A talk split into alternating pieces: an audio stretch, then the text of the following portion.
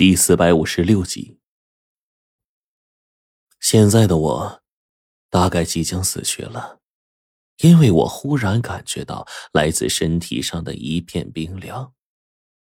我深深的吸了口气，这时候却发现自己连呼吸的力气也没有了，现在已经到了呼吸困难的地步了。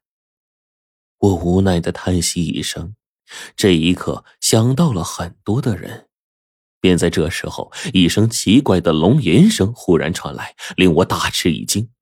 我仿佛在做梦一样，因为就在我的面前，赫然出现了一条完整的龙。这条龙浑身呈现朱红色，身躯极其的庞大，此刻正围绕在我的身边，静静的看着我。在他的双眼中透露出一种漠视众生的神态，并且这条禁忌之物一副不怒自威的模样，简直就是龙中的皇族。我仔仔细细打量了他一阵，这一会儿反倒没有什么害怕的感觉，而是感到了一丝亲近。尤其是龙这样的禁忌之物，在我们的不断接触之中，已经明白了很多特点，比如。两条龙如果同时出现在一起，那么必定是要一分生死的。毕竟一山难容二虎，自然更难容二龙了。可是现在我的身体当中含有禁忌之龙的血脉，并且已经觉醒了差不多了。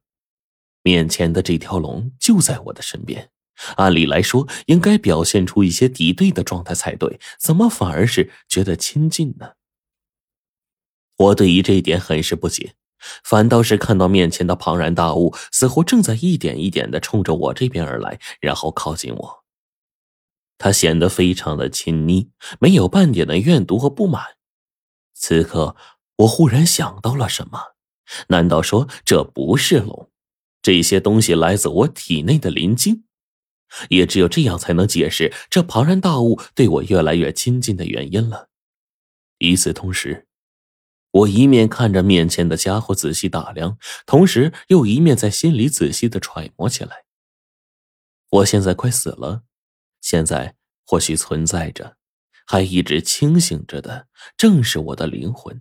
正因为我的意识还十分清醒，所以现在才能看到这一幕。那么自然，现在看到的就是林经当中的执念罢了。之前冰窟窿也对我说过。很多庞然大物自然而然的将自己的尸体暴露在饥荒的民众面前，在被那些饥饿的人腐蚀之后产生异变，留下血脉。自然，我身上的血脉就是这样留下来的。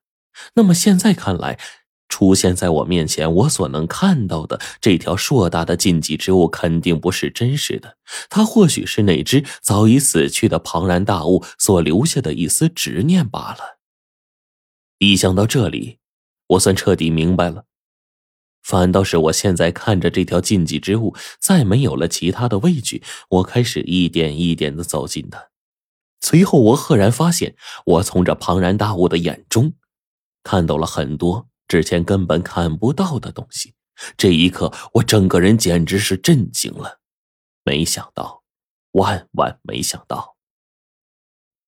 我一面看着面前的景象，同时整个人看着这些回忆一般的画面，简直就是将自己带入到了这条禁忌当中。此刻看着他脑海当中遗留下来的回忆，仿佛我就是那套禁忌。我在重新经历他当初的一切，一切全都从头开始。从龙胆孵出的一瞬。这条龙被一条白色的银龙从头到尾照顾，但随后的漫长时间里，那条银龙最终不知所踪。此时的禁忌之物已经长到了大概两丈多长，它的气息一散发出来，森林当中万物立刻开始退避，湖水当中所有的生物仿佛就跟见了瘟神一般，即便是近亲蛇类，哪怕是水桶粗细的巨蟒。在看到这条两丈多长的禁忌之时，也是飞快的逃窜。从头到尾，他的一生都是在别人的惧怕中度过的。龙，是一种很孤独的动物，这种情况一直延续到了很久之后。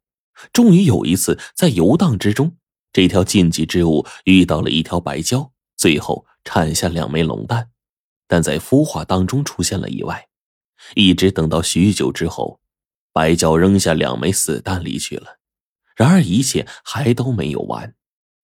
漫长的年代，这条龙一面过着孤独的生活，一面重新寻找配偶，并且它的出现令人惊惧。直到最后，它跟随一条龙进入长江，终于见到了真正不再惧怕它的东西。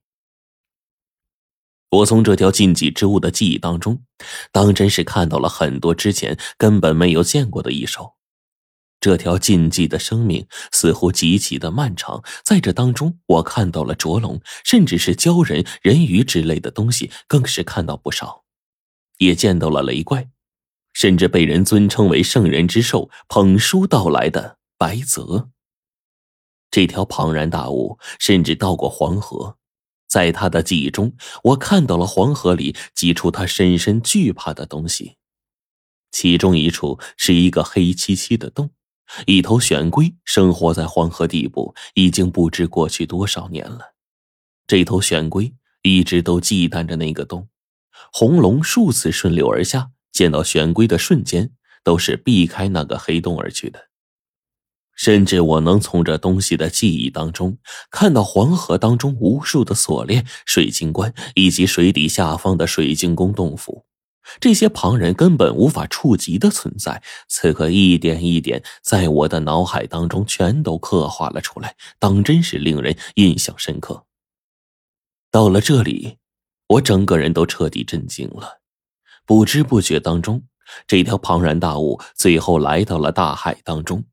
长久以来漠视其他生灵的禁忌，在到了这海中之后，根本没有任何的感情波动。